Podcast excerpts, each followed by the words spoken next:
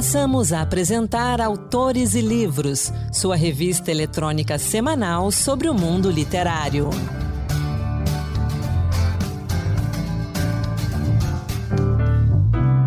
Olá pessoal, sou Anderson Mendanha e começa agora mais um Autores e Livros que hoje traz a poesia de Hermes Coelho e Rogério Viana Bernardes, História do Brasil, lançamentos e dicas de leitura. Vamos juntos!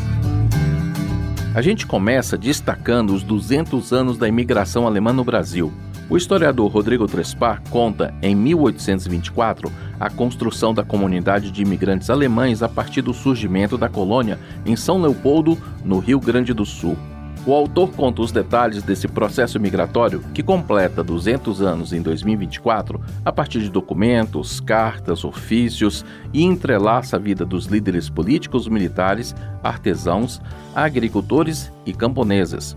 Essas pessoas atravessaram o oceano em busca de uma vida melhor. Na época, o Brasil estava em busca da formação de uma identidade nacional após a declaração de independência em 1822, além do restabelecimento político. Já a Alemanha se encontrava abalada pelas guerras napoleônicas. Sendo assim, o conselheiro de Dom Pedro I, José Bonifácio, põe em prática esse plano de imigração. Dividido em 22 capítulos, o livro é um mergulho na imigração germânica no primeiro reinado, o período entre 1822 e 1831. Durante nove anos, mais de 5 mil alemães desembarcaram no Faxinal do Courita, porção de terra próxima ao Rio dos Sinos, nos arredores de Porto Alegre.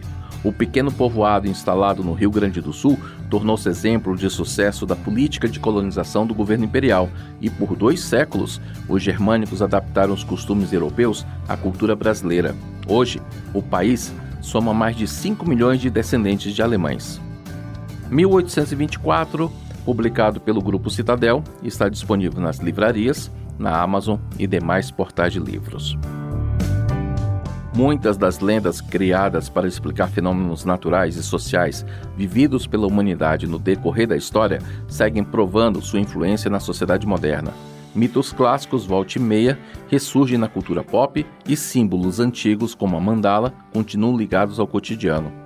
O filósofo João Paulo Martins explora essas manifestações no livro Grandes Símbolos das Civilizações, publicação da Hanoi Editora. O professor João Paulo fala mais desse livro para gente. Olá, aqui é o professor João Paulo Martins e venho falar sobre o livro que lancei recentemente, Grandes Símbolos das Civilizações. Uma das propostas do livro é explicar o que são os mitos e os símbolos, os mitos como narrativas, histórias e os símbolos, os elementos figurativos que estão presentes nessas histórias e por que os mitos existem desde a origem da humanidade e são relevantes até os dias atuais em que estamos cercados por tecnologia. Né? O, os mitos e os símbolos eles são uma linguagem que falam não só para a nossa razão, para o nosso aspecto racional, mas também para a nossa intuição e o nosso emocional. E isso tem uma grande relevância porque é no nosso aspecto emocional que se encontra a nossa motivação. Né? E então nós vemos nos mitos e nos símbolos um grande potencial de despertar essa transformação, esse desenvolvimento humano. Como diz a publicidade, uma imagem vale mais do que mil palavras, e nós vemos nos mitos essa capacidade de transmitir muitos, ensin muitos ensinamentos profundos em uma ou poucas imagens. Né? Quando temos, por exemplo, o mito do Ulisses na Odisseia, né? um personagem do livro grego, e que para ele ser capaz de escutar o canto da sereia sem se deixar levar, ele pede aos seus, aos seus tripulantes que amarrem ele ao mastro do navio.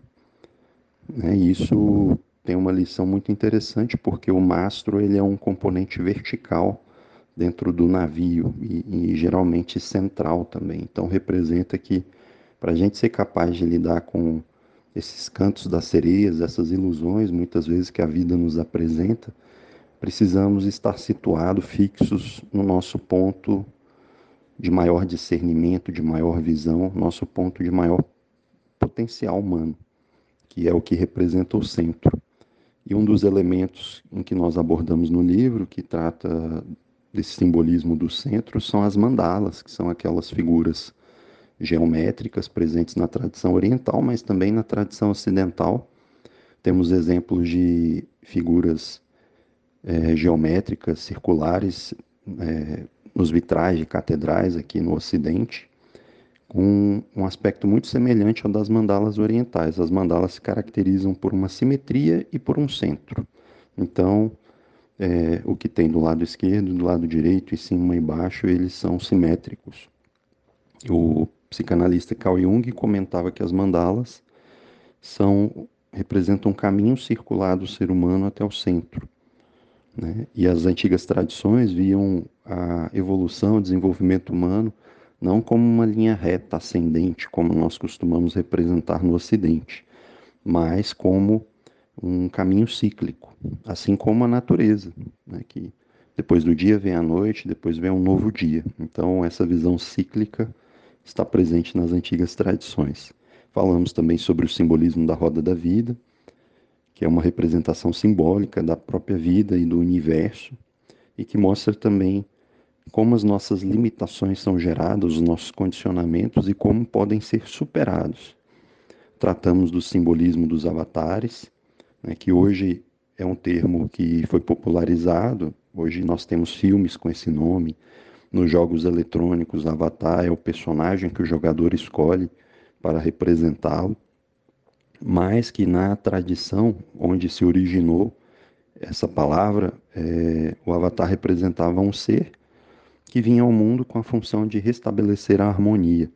E nós comentamos então sobre os dez principais avatares da tradição oriental e fazemos uma associação com o número 10, por exemplo, que está presente na filosofia de Pitágoras, pois com 10 algarismos do 0 ao 9 nós podemos fazer infinitos números. Também falamos depois sobre o simbolismo do reino animal, e a ideia desse livro é abordar tanto explicar sobre o que são os mitos e os símbolos, a sua relevância para nós hoje, exemplificar com alguns mitos e símbolos relevantes da humanidade, sempre fazendo uma ponte com a filosofia universal, com o pensamento universal de todas as épocas. Né? Essas questões que são realmente humanas, elas foram válidas no passado e são válidas atualmente. Grandes símbolos das civilizações, do filósofo João Paulo Martins, é uma leitura imperdível para aqueles que buscam sabedoria e enriquecimento espiritual. Você encontra esse livro com facilidade nas livrarias e portais da internet. Agora, uma dica de um romance jovem adulto. Em A Valentia que Me Faltava, o escritor Fabiano Martucci cria um mundo fantasioso com três continentes povoados por pessoas de culturas bastante diversas. Apesar de fictício, o mundo lá descrito tem muitos paralelos com o nosso. Os personagens lidam com questões políticas e sociais que vão da saúde mental à migração e até a defesa do meio ambiente. Inclusive, o protagonista Sandu embarca na aventura que inicia a trama do livro devido a uma catástrofe ambiental que assola sua terra natal. Ao tentar entender o que aconteceu, o jovem, junto com os amigos que faz ao longo do caminho, descobre as relações complicadas que as organizações multinacionais travam com o governo e com as autoridades locais. A Valentia que Me Faltava, publicado pela editora Folhas de Relva, pode ser encontrado no site da editora, como também na Amazon e outros portais de livros. Você já leu Graciliano Ramos? Agora em domínio público, as obras Angústia e Vidas Secas do alagoano Graciliano Ramos ganham novas edições lançadas pelo selo Via Leitura do grupo editorial Edipro. Com projetos gráficos modernos, ambas as capas foram elaboradas pelo artista plástico André Sandoval e introduções assinadas pela escritora premiada Micheline Verunsky. Em Angústia, Graciliano conta a história do universo atormentado de Luiz da Silva, um funcionário público à beira da insanidade e explora a profunda angústia humana, a culpa e também o isolamento social. Já no famoso Vidas Secas, o autor passeia com o leitor pelo sertão nordestino e pela dura realidade enfrentada por uma família de imigrantes em uma jornada repleta de injustiças sociais e também desumanização. As novas edições desses clássicos já estão disponíveis nas livrarias e na internet. E Graciliano é tão importante para a nossa literatura que em breve vamos dedicar a ele um livro em destaque.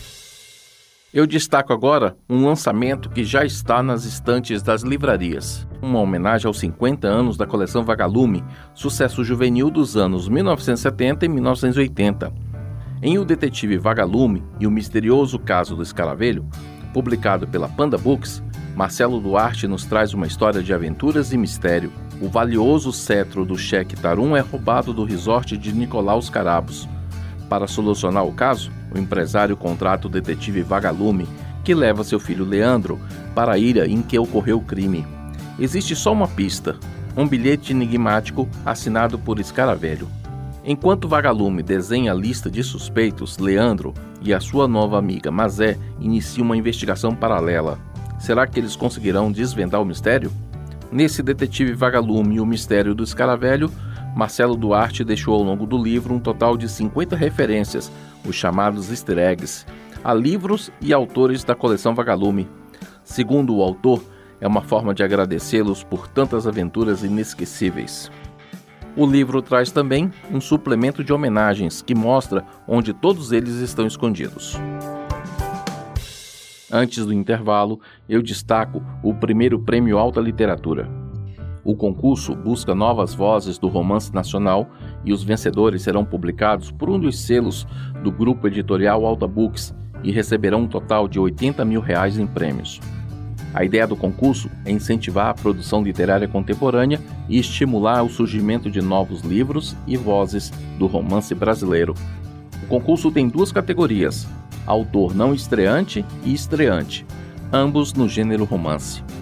As inscrições vão até 25 de fevereiro e o regulamento e todos os detalhes do concurso estão no site prêmioaltaliteratura.com.br.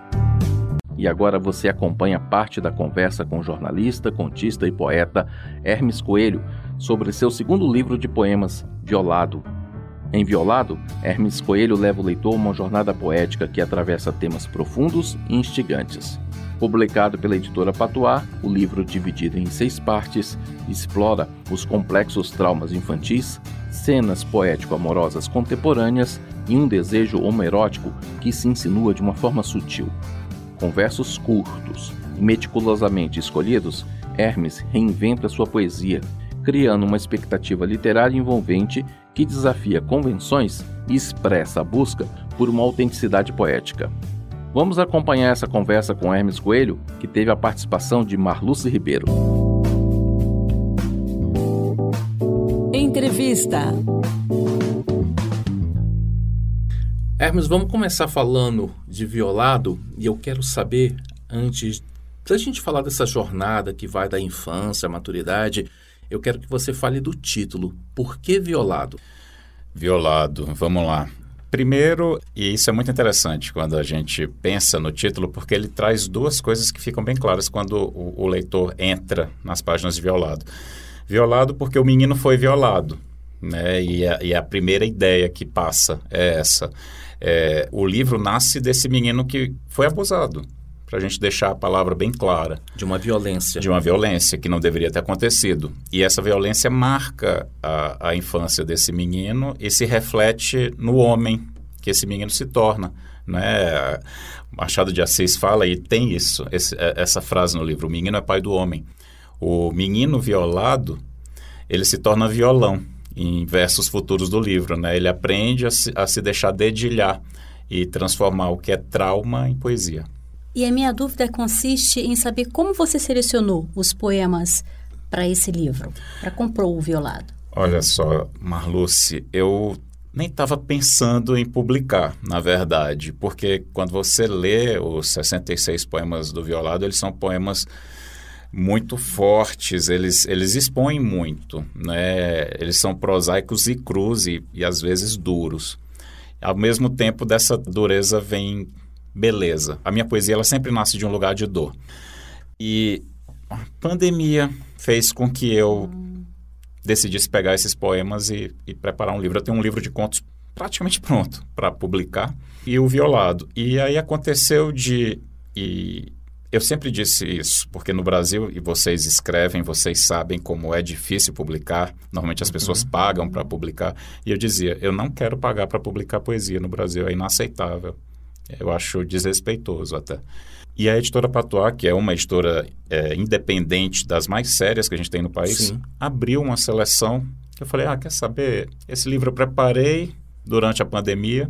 Os poemas já vinham sendo preparados nas últimas décadas, vamos falar a verdade. Que foi, uhum. eles, eles são poemas que vêm desde, pelo menos, desde o fim dos anos 2000, chegando até agora, 2022. E aí, quando eles abriram a seleção, eu falei, por que não? Aí coloquei lá, meio que naquela coisa, ah, se der certo, ótimo. Se não der certo, tudo bem também. Um dia eu vou publicar. E recebi a resposta do Eduardo Lacerda, né, o, o editor da editora Patois, e ele disse: Gostei muito, a gente quer publicar seu livro.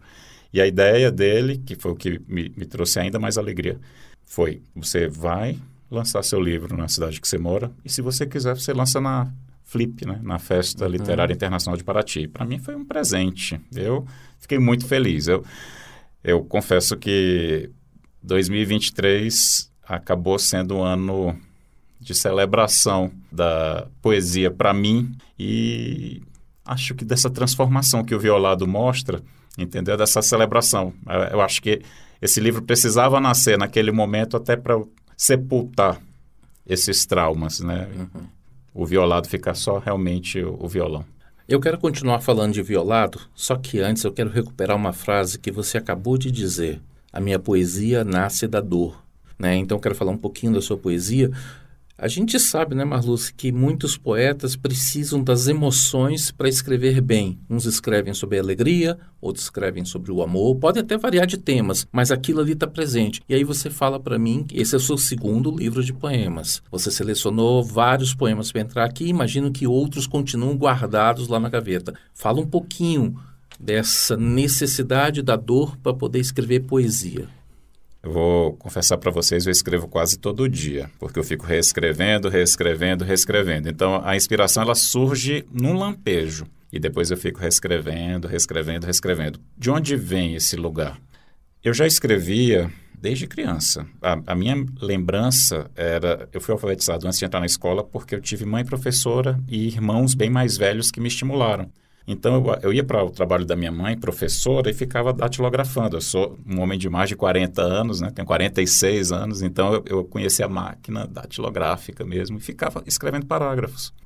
naquele momento, o, trauma não tinha acontecido ainda, uhum. mas já existia um lugar de um, afeto com as palavras ali. O trauma fez com que esse lugar ele fosse maculado e aí é, desse, dessa angústia surgissem os versos. E não se engane, até hoje.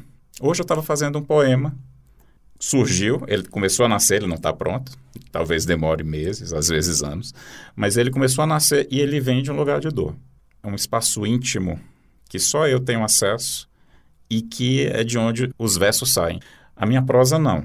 Se eu estou fazendo prosa, é bem mais racional, é, é bem mais tranquilo e eu tenho mais controle. A poesia, quando ela nasce, ela me controla primeiro para depois eu tentar lapidar. E é sempre de um lugar de dor. A poesia é a minha melhor terapia. Isso não quer dizer que eu não tenha feito terapia com profissionais, óbvio, e acho importante, se você que está ouvindo essa entrevista sente necessidade, por favor, procure. É fantástico, já fiz e recomendo. Mas a minha melhor terapia, ela ocorre por meio da poesia. E como é que foi tirar coragem para revelar esses poemas para o mundo, para colocá-los não só no papel, mas para imprimi-los e distribuí-los e aí cai na mão de todo mundo, todo mundo vai ter acesso a esses seus pensamentos, a sua intimidade, a esses momentos de dor. O que mais mexe comigo nesse sentido, Anderson, é imaginar como a minha família reage quando lê alguns versos de violado porque às vezes a pessoa sabe da história por alto, mas não sabe como aquilo te marcou. E o objetivo em nenhum momento é ma machucar ninguém. Na verdade, o objetivo é transformar transformar algo doloroso em beleza. E não, não tem, desculpa dizer, mas não tem nada mais belo do que poesia. Nada. Nada. Talvez, talvez, obra de arte, uma pintura magnífica, inovadora, possa provocar em mim o que a poesia provoca. Mas a poesia, a poesia, ela, nossa, ela tem tantos significados, ela é tão rica, ela é plena. Eu acho que é a melhor palavra para definir a poesia. Então, assim, é uma experiência única. Eu gostaria que a gente conseguisse levar mais poesia para as pessoas. Não estou dizendo que tem que ser a minha poesia, não. Mais poesia.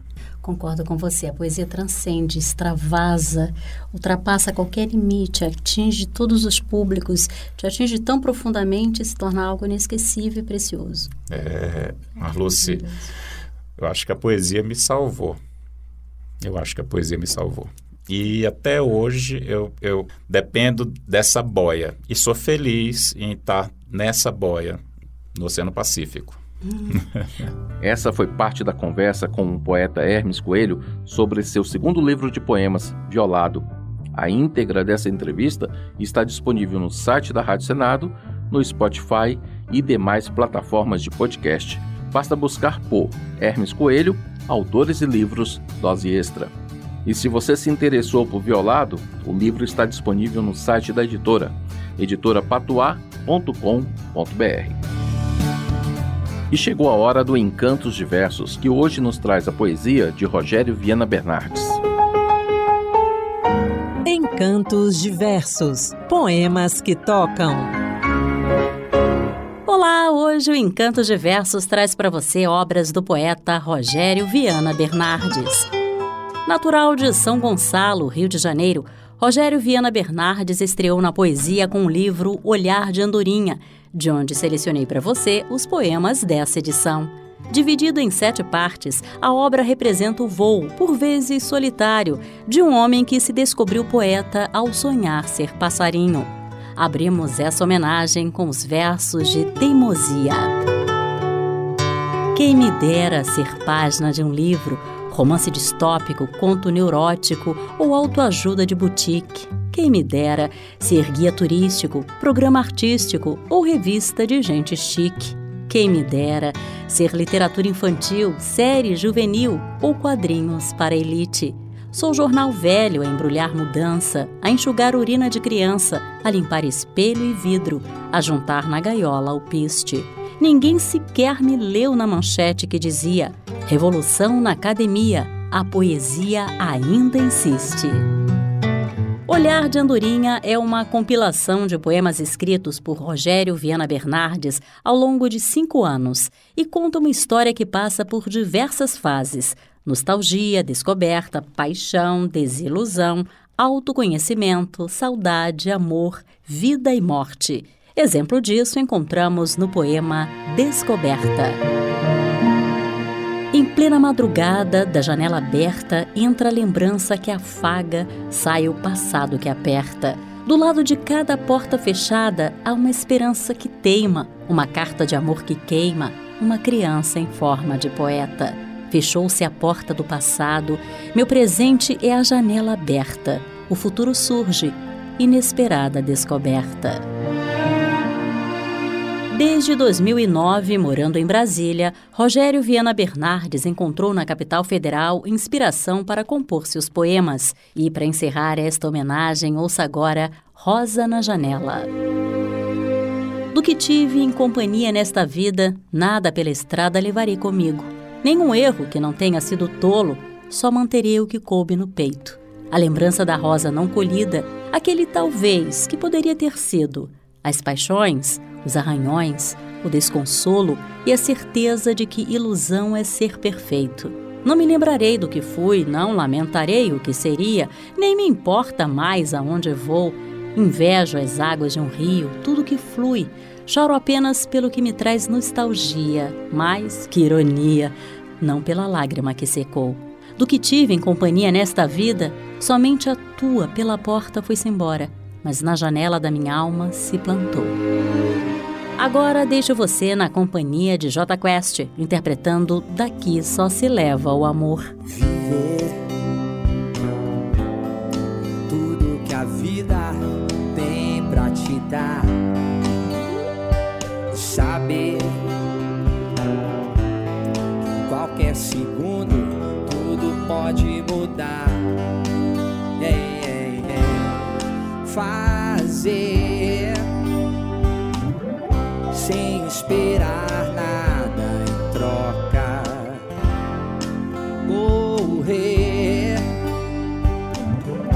sem se desviar da rota, acreditar no sorriso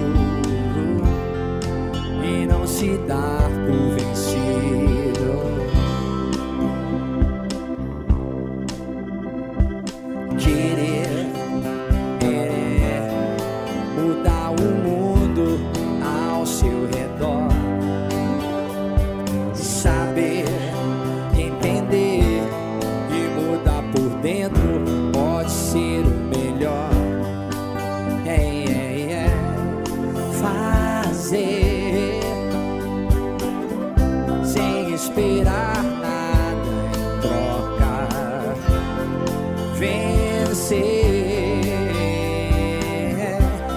recomeçar quando o sol chega, quando o céu se abre.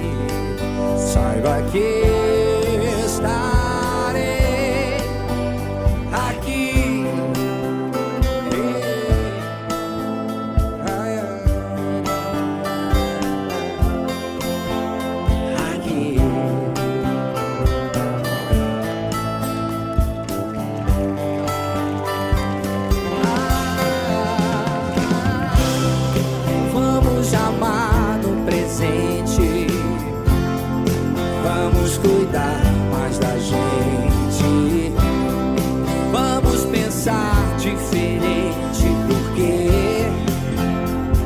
daqui só se leva o amor.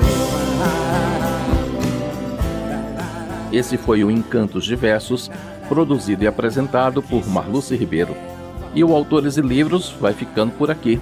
Se você quiser outras dicas de leitura, acesse o Instagram e use a hashtag Dicas Autores e Livros. Lá você encontra mais detalhes sobre todos os livros que falamos no programa de hoje. Sou Anderson Mendanha e o Autores e Livros teve produção de Ana Beatriz Santos e Gabriela de Macedo, com trabalhos técnicos de Pedro Henrique Vasconcelos e Josevaldo Souza. Até a semana que vem. Boa leitura. Acabamos de apresentar Autores e Livros, sua revista eletrônica sobre o mundo literário.